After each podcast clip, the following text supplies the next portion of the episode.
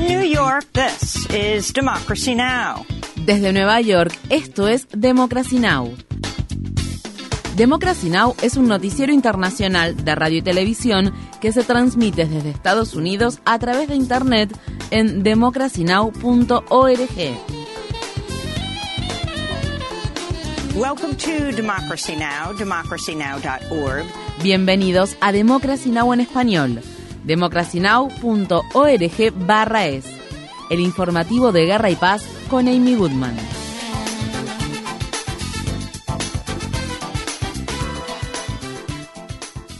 Alemania ha respondido a una petición planteada por Ucrania durante meses y ha anunciado que planea enviar al menos 14 tanques Leopard 2 a dicho país y que pronto permitirá que otros países europeos envíen sus propios tanques Leopard. Se espera que Estados Unidos también anuncie este miércoles el envío de tanques Abrams a Ucrania, aunque ese proceso podría demorar meses. Los tanques pesados podrían ser un punto de inflexión importante en la lucha de Ucrania contra Rusia al tiempo que se está por cumplir un año de la invasión rusa de Ucrania. Moscú ha advertido que el envío de dichos tanques sería visto como una provocación directa. En otras noticias de Ucrania, el gobierno del presidente Volodymyr Zelensky ha despedido a varios altos funcionarios, mientras que otros han renunciado como consecuencia de un creciente escándalo de corrupción que incluye informes que revelan que las Fuerzas Armadas compraron alimentos a precios inflados. La Unión Europea ha dicho que Ucrania debe cumplir con los estándares anticorrupción para poder ser miembro miembro de dicha comunidad de estados. Turquía pospuso una reunión prevista que tenía como finalidad tratar el asunto de la adhesión de Suecia y Finlandia a la OTAN. Esto se produce en medio de las crecientes tensiones entre Turquía y Suecia, luego de que el país escandinavo permitiera que un político de extrema derecha quemara un Corán durante una protesta que se llevaba a cabo frente a la embajada de Turquía en Estocolmo. A raíz de la disputa, Finlandia ha dicho que considerará adherirse a la OTAN sin Suecia. El gobierno británico ha admitido que unos 200 solicitantes de asilo menores de edad han desaparecido desde julio de 2021, lo que ha provocado indignación entre la oposición, que ha pedido una reforma que arregle el sistema de inmigración del país. Estas fueron las palabras expresadas por el ministro de Inmigración Robert Jenrick.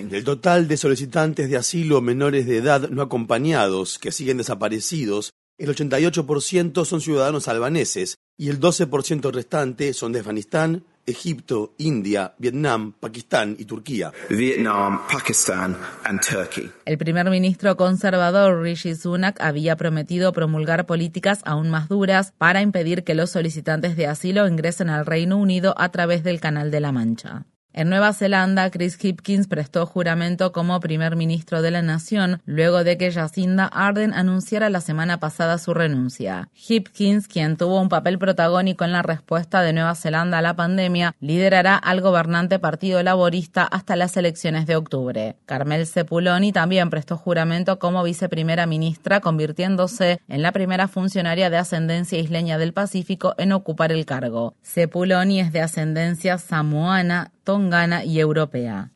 La agencia de noticias Reuters informa que el ex primer ministro del Líbano, Hassan Diab, ha sido acusado de homicidio con intención probable por la explosión del puerto de la ciudad de Beirut que tuvo lugar en 2020 y que mató a al menos 218 personas, hirió a otras miles y causó una destrucción generalizada. Quienes ocupaban los cargos de fiscal general y jefe de la Agencia de Inteligencia Nacional en el momento de la explosión también fueron acusados. Esto se produce luego de que el lunes el juez Tarek Vitar reanudara de manera inesperada su investigación sobre la explosión tras haber estado suspendida durante más de un año debido a la obstrucción política. Es probable que la investigación enfrente más resistencia, ya que el fiscal general del Líbano dijo que Vitar debió suspender la implementación de sus medidas hasta que las autoridades judiciales le dieran el visto bueno. Muchas personas que sobrevivieron a la explosión, familias de las víctimas y defensores legales han apoyado la investigación de Vitar y siguen tratando de que los responsables de la tragedia rindan cuentas ante la justicia.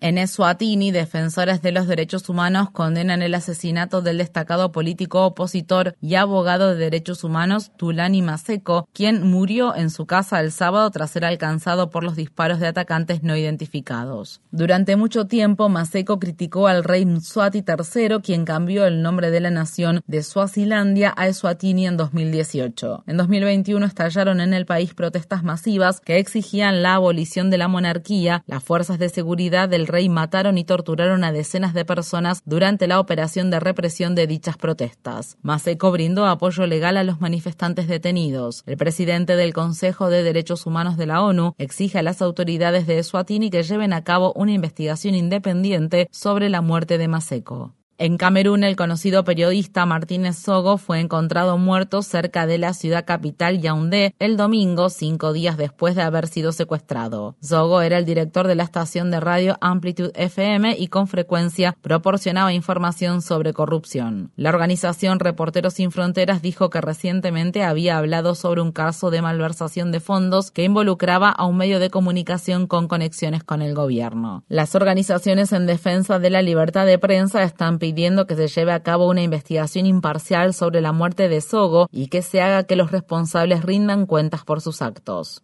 En el estado de Florida, activistas y docentes en defensa de la justicia racial se han comprometido a luchar contra la prohibición de un nuevo curso avanzado sobre estudios afroestadounidenses que había sido propuesto. El gobernador republicano Ron DeSantis dijo el lunes que apoya la decisión del Departamento de Educación de Florida, que afirmó que el curso violaba la ley estatal e impulsaba una agenda política al enseñar a los estudiantes de secundaria sobre el movimiento Black Lives Matter, los estudios sobre la comunidad negra queer, la esclavitud y las reparaciones a los afroestadounidenses, entre otros temas que se centran en figuras y eventos históricos de la comunidad negra. Mientras tanto, los docentes del condado de Menatee, también en Florida, han comenzado a cubrir o retirar libros de las bibliotecas de sus salones de clase, luego de que entrara en vigencia una nueva ley que prohíbe el material de clase que no ha sido examinado y aprobado por los llamados especialistas certificados en medios. Los docentes que violen estas pautas se enfrentan cargos por delitos graves.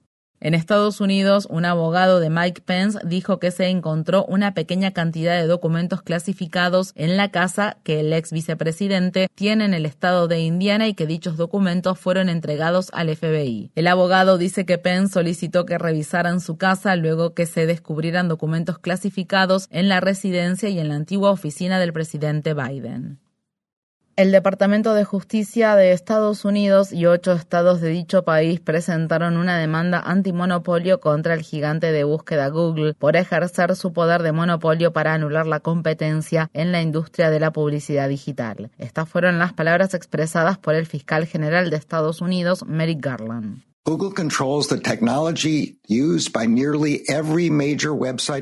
En primer lugar, Google controla la tecnología que utilizan casi todos los principales editores de sitios web para vender espacios publicitarios.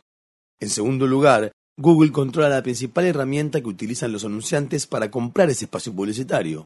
En tercer lugar, Google controla la herramienta más grande de intercambio de anuncios en donde editores y anunciantes se encuentran cada vez que se vende un espacio publicitario.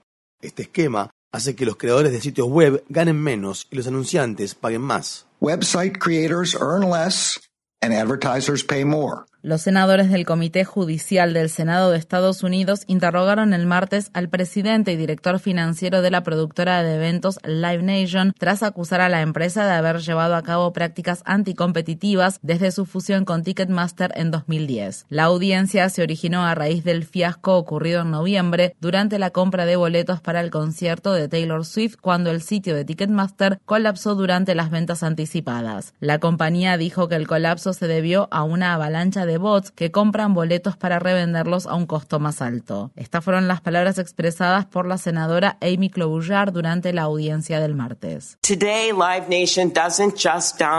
Live Nation hoy no solo domina la venta de entradas, aproximadamente el 70% del gran mercado de conciertos, sino que también son dueños de muchos de los lugares de eventos más importantes. En el caso de los lugares de eventos que no son de su propiedad, Live Nation tiende a firmar acuerdos de 3, 5 o 7 años, lo que significa que los competidores que están ahí fuera ni siquiera pueden competir en lo que respecta a la venta de entradas. Por último, ellos dominan la promoción. Todo esto es una definición de monopolio, porque Live Nation es tan poderosa que ni siquiera necesita ejercer presión. No necesita amenazar porque la gente simplemente ha naturalizado esta situación. La Administración de Alimentos y Medicamentos de Estados Unidos propuso nuevos límites legales sobre la cantidad de plomo permitida en los alimentos para bebés y menores de corta edad. La agencia estima que los nuevos niveles podrían reducir la exposición al plomo en la dieta de los menores en aproximadamente un 25%. Los investigadores dicen que incluso una exposición baja puede provocar problemas de aprendizaje y otros impactos en la salud. En Estados Unidos, Walmart aumenta su salario mínimo de 12 a 14 dólares la hora. Los defensores de los derechos laborales han pedido durante mucho tiempo un salario mínimo de al menos 15 dólares. Por su parte, el director ejecutivo de Walmart, Doug McMillan, ganó 25,7 millones de dólares en 2022. En Estados Unidos, el periodista, autor y ex editor de la revista The Nation, Víctor Navasky, ha muerto a la edad de 90 años. Navasky se convirtió en editor de la revista The Nation en 1978 y fue su editor emérito hasta que murió esta semana en Nueva York. En 1980 se publicó su libro Naming Names, que relata la era de las listas negras de Hollywood. Estas fueron las palabras expresadas por Navasky cuando habló en 2009 en un evento que se llevó a cabo en Google. La revista The Nation fue fundada por personas que se encontraban en el movimiento abolicionista y participaban de él. El movimiento abolicionista resultó estar adelantado a su época.